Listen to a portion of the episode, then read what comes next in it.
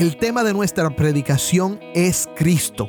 La solución para tu tristeza es Cristo. La esperanza para tu matrimonio es Cristo. El que puede transformar a tu familia es Cristo. El que te puede dar poder para vencer las adicciones y cualquier pecado es Cristo. El que perdona todos tus pecados, el que sana todas tus dolencias, el que rescata del hoyo tu vida y te corona de misericordias, es Cristo. Cristo en ti es la esperanza de gloria. Grítame, mi hermano.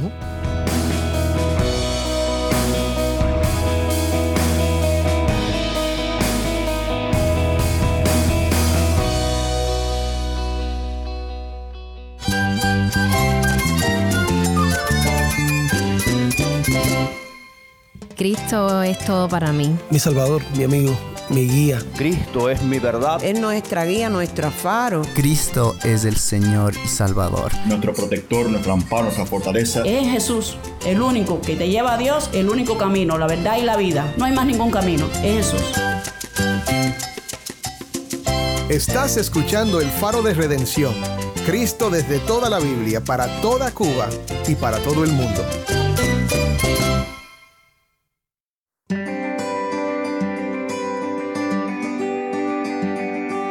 Hola, soy el pastor Dani Rojas, el director y locutor del Faro de Redención. Gracias por acompañarme hoy. Estamos en el tercer día de una nueva serie sobre la epístola de Pablo a los colosenses que hemos titulado Cristo es suficiente. Serán dos semanas de enseñanzas y conversaciones sobre nuestro tema favorito en el faro, Cristo exaltado y proclamado como quien es en realidad. El Señor Supremo y Salvador de todos los que ponen su fe en Él. Hoy vamos a estudiar un pasaje que habla del misterio de Dios.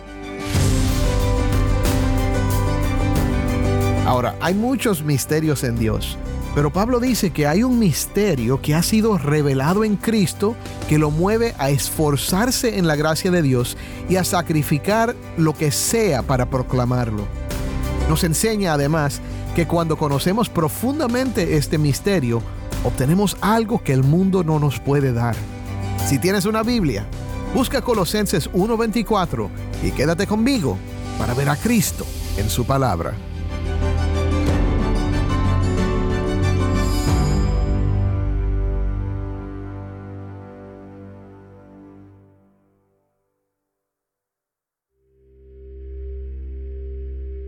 Antes de sentarme a preparar este mensaje, pasé un buen rato leyendo testimonios de personas que se convirtieron a Cristo.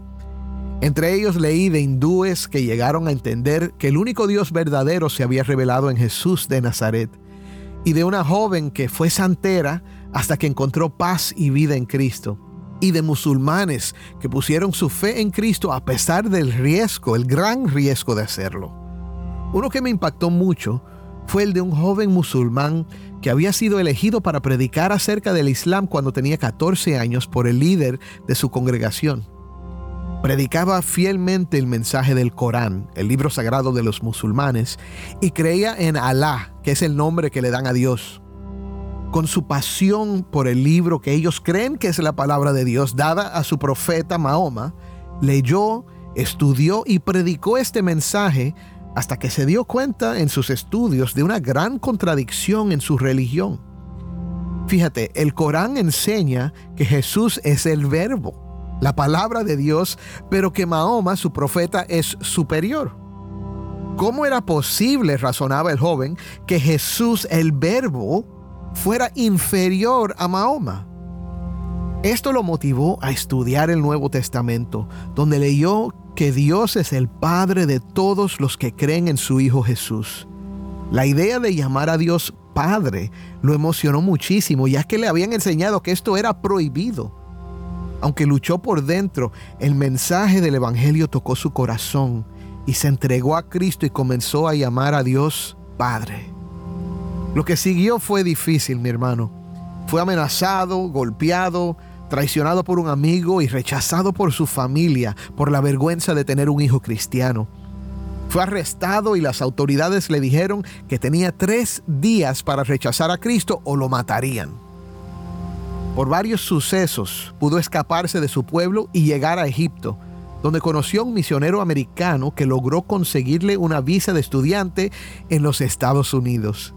Sufrió el dolor de perder a su familia y casi murió, pero nunca dejó de confiar de que Dios en Cristo le daría el poder para sobrevivir con toda sabiduría y conocimiento.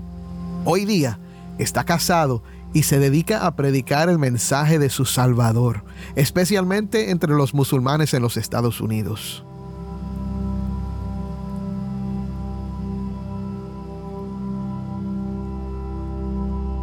Es algo poderoso y emocionante ver el amor y la gracia de Dios en estos testimonios.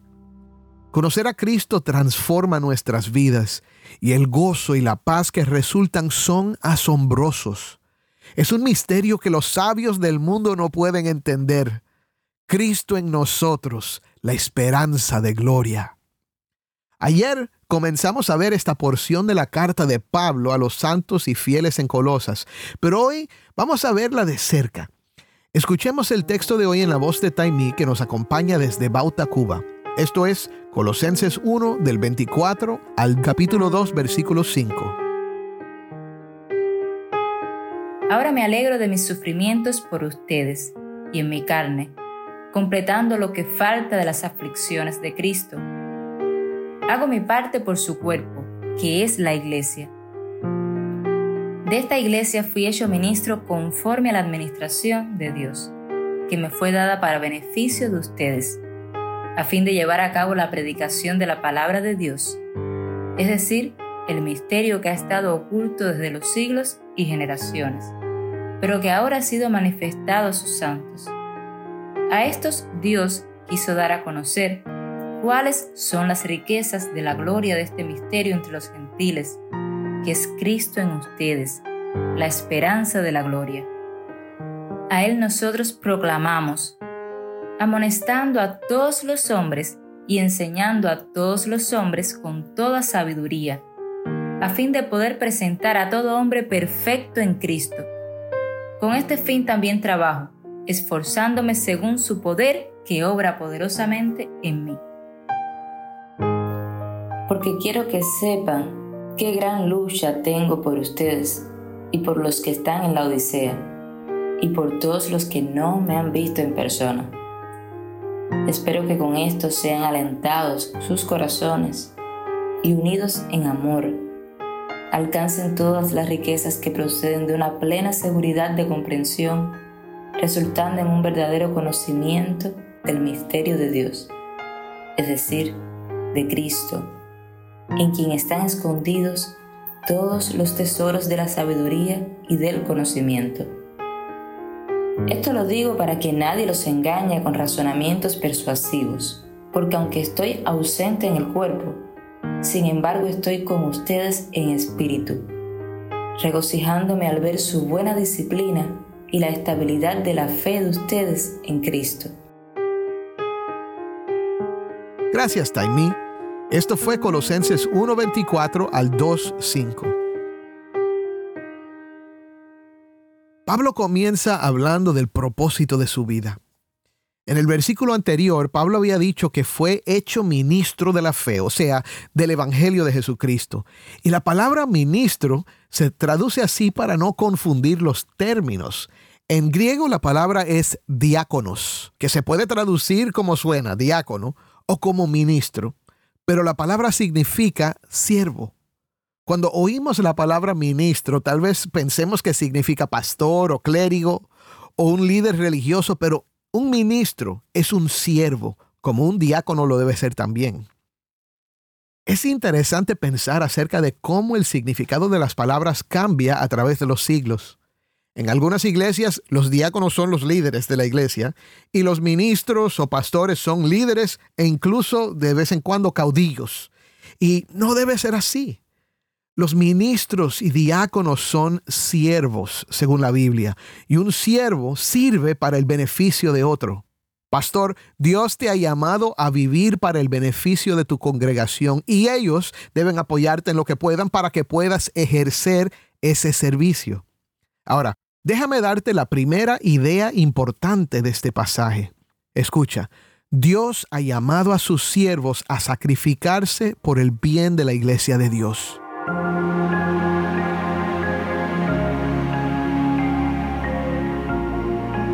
Pablo dice en el versículo 24, me alegro de mis sufrimientos por ustedes y en mi carne.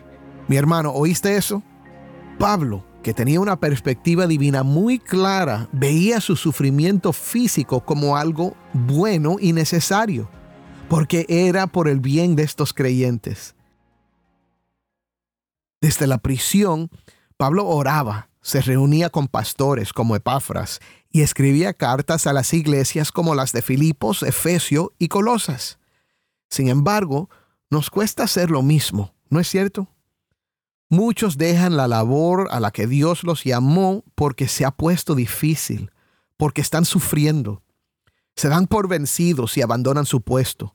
Piensan que es imposible que Dios quiera que estén pasando por lo que están pasando. Mi hermano, si ese eres tú, no lo digo para que te sientas mal, pero para que consideres que Dios nos llama a veces a sufrir en nuestro ministerio y servicio a Dios para el beneficio de otros.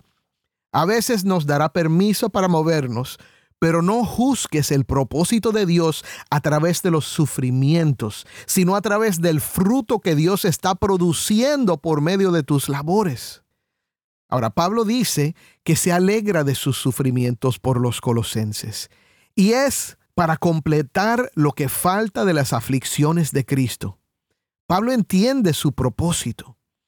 Esto suena extraño a nuestros oídos. ¿Falta algo en el sufrimiento de Cristo? ¿Tenemos que añadir algo?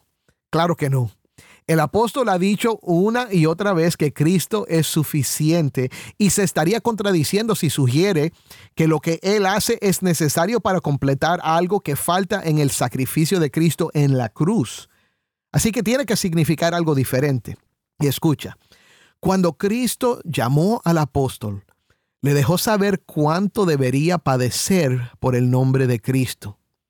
Pablo dice que en sus prisiones, en sus aflicciones, o sea, en todo lo que ha sufrido por llevar el mensaje de salvación en Cristo, está haciendo su parte por el cuerpo de Cristo, que es la iglesia.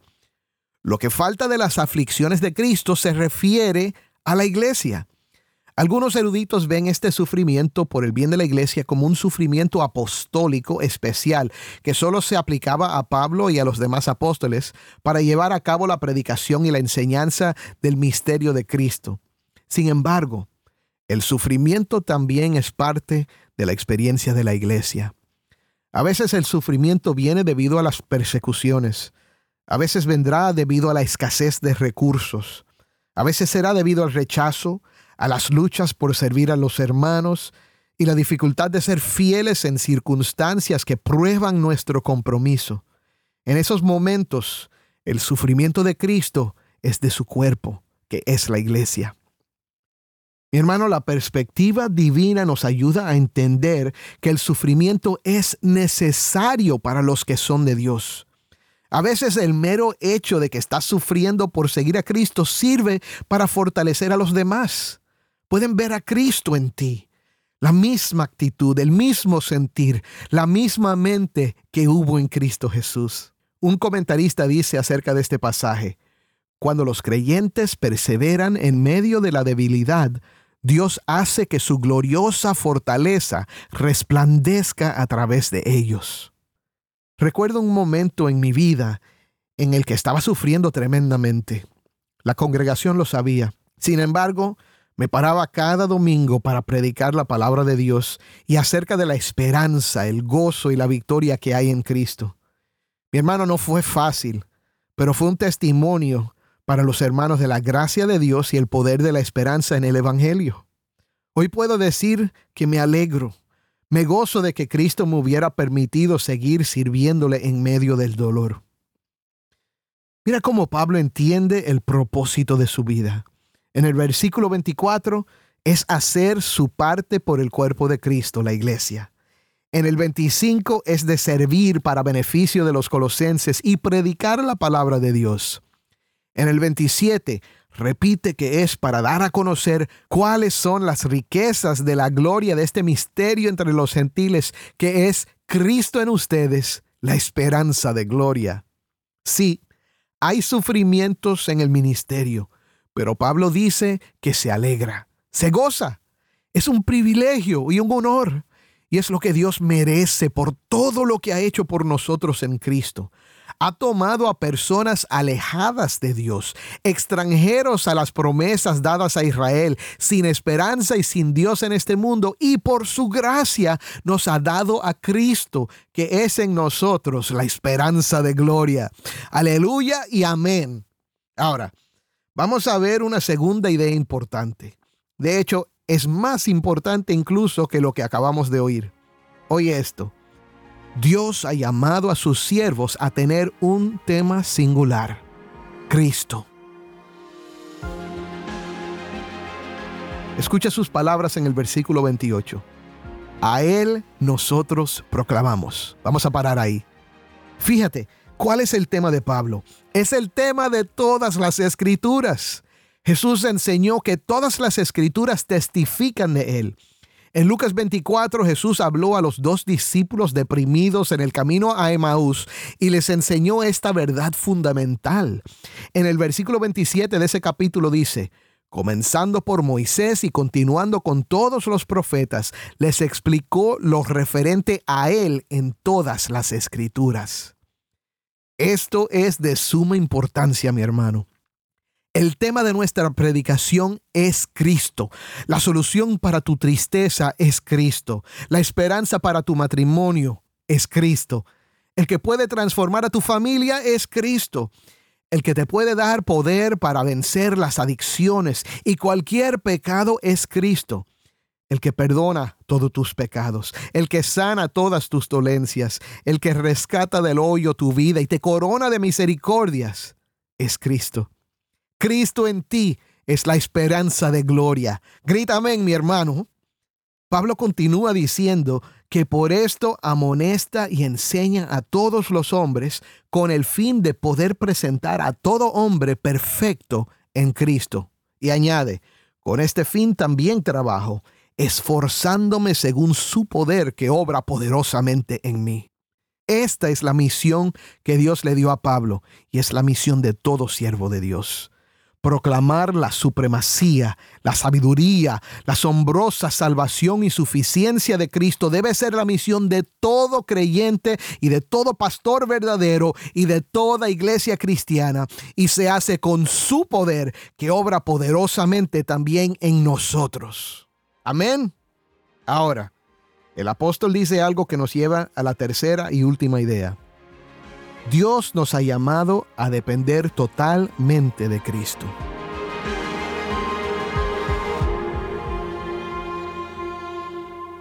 Pablo se esfuerza y lucha con el poder de Cristo que obra poderosamente en él para que ocurra lo siguiente en los colosenses y en nosotros que leemos esta epístola hoy.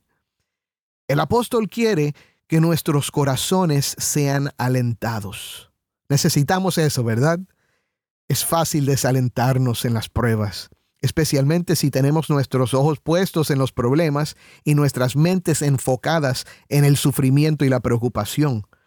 Pero ese aliento que nuestros corazones necesitan no viene a través de la psicología, ni los rituales religiosos, ni la fuerza de nuestra voluntad, ni mucho menos a través del entretenimiento o la diversión.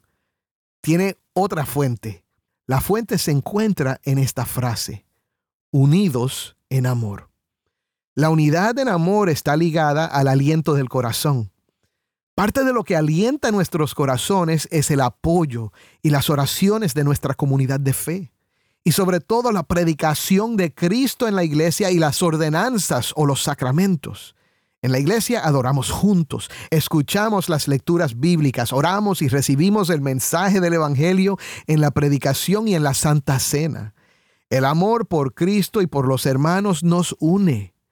Por esto es que cuando alguien me dice que no tiene que ir a la iglesia para ser cristiano, le explico que ser cristiano incluye ser parte de una congregación de creyentes.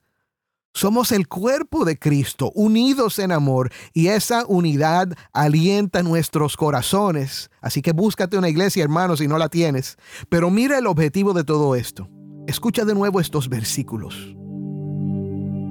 Espero que con esto sean alentados sus corazones y unidos en amor, alcancen todas las riquezas que proceden de una plena seguridad de comprensión, resultando en un verdadero conocimiento del misterio de Dios, es decir, de Cristo, en quien están escondidos todos los tesoros de la sabiduría y del conocimiento. El objetivo es que seamos alentados y que unidos alcancemos todas las riquezas que vienen de una plena seguridad de comprensión. ¿Y qué es lo que estamos comprendiendo? El verdadero conocimiento del misterio de Dios, Cristo Jesús nuestro Señor. En un mundo que está lleno de dificultades y problemas, lo que más necesitamos es conocer mejor a Cristo a Él predicamos porque en Él están escondidos todos los tesoros de la sabiduría y del conocimiento.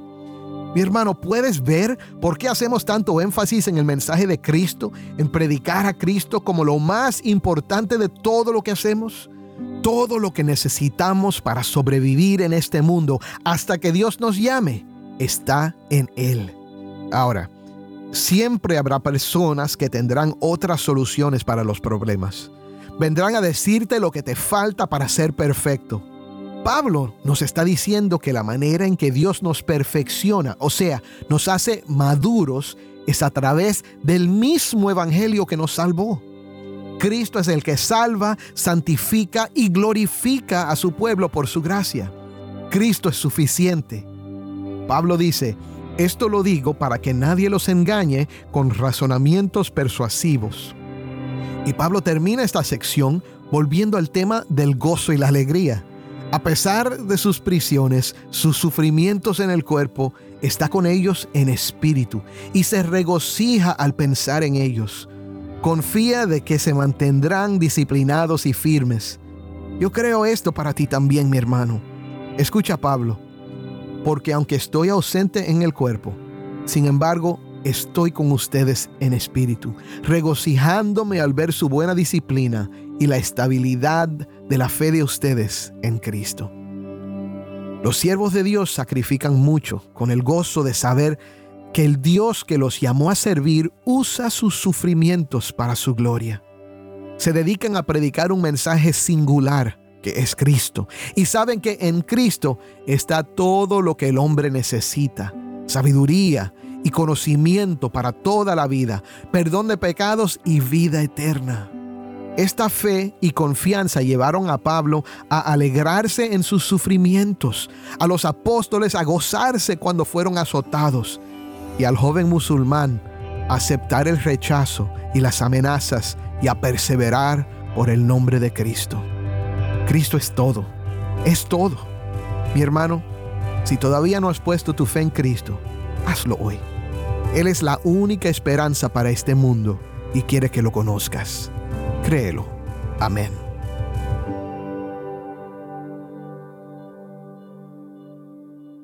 Soy el pastor Dani Rojas y esto es el faro de redención.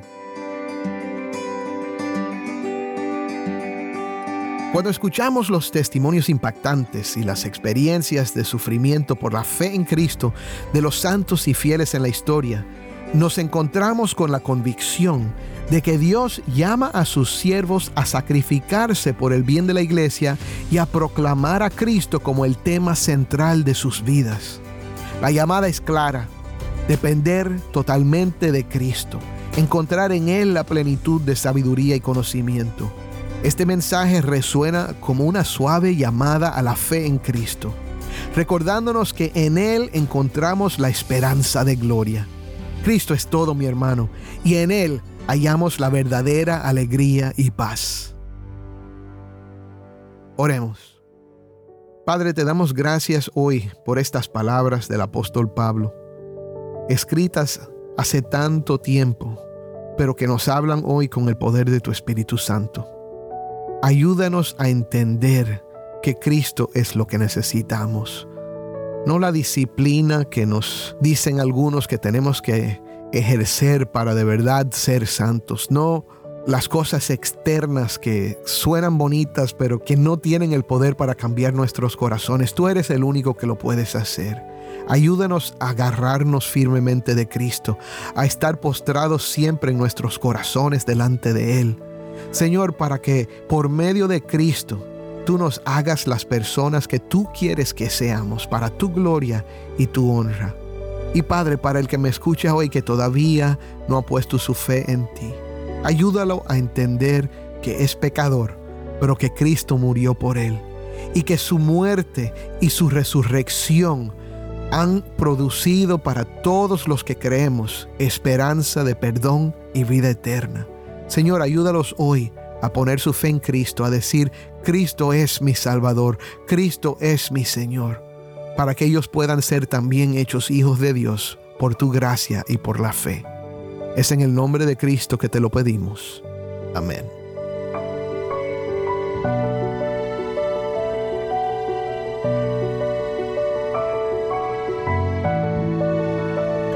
El Faro de Redención como programa radial fue ideado para Cuba, pero ha crecido a un nivel global. Si esta programación ha sido impactante para ti, queremos saber de ti. Puedes escribirnos al correo electrónico ministerio arroba el faro de De nuevo, ministerio arroba el faro de Gracias por pasar este tiempo con nosotros estudiando temas que nos fortalecen en nuestro caminar cristiano. Para más información sobre este ministerio, síguenos en las redes sociales, en Facebook, Instagram y Twitter. Solo busca El Faro de Redención. Allí encontrarás más contenido durante la semana para animarte en tu fe y mantenerte informado sobre el ministerio del Faro.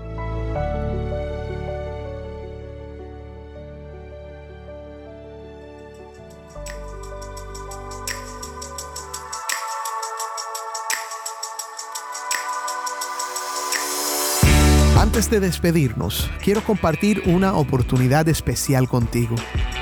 El faro de redención provee más que palabras. Brilla la luz de esperanza para el pueblo cubano con el poder del Evangelio. Si nos escuchas fuera de Cuba, quiero que sepas que al apoyarnos, desempeñas un papel esencial para poder llevar el mensaje de salvación a quienes necesitan el Evangelio. Al invertir en este ministerio, nos permites llegar a más oídos tocando vidas y teniendo un impacto duradero en un pueblo necesitado. Juntos podemos tejer una historia de transformación, compartiendo la luz de la fe con aquellos que más la buscan. Visita nuestro sitio web, elfaroderedención.org, y conviértete en un socio de este viaje. Tu inversión, sin importar el monto, tiene el poder de llevar un cambio positivo a Cuba. Gracias por unirte a nosotros en difundir la luz de Cristo desde toda la Biblia, para toda Cuba y para todo el mundo. Tu colaboración significa mucho para nosotros y para aquellos cuyas vidas tocamos juntos.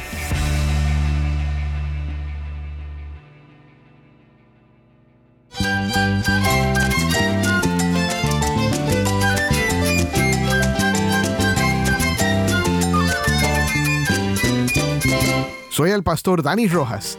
Te invito a que me acompañes mañana en esta serie Cristo es suficiente. El faro de redención. Cristo desde toda la Biblia, para toda Cuba y para todo el mundo.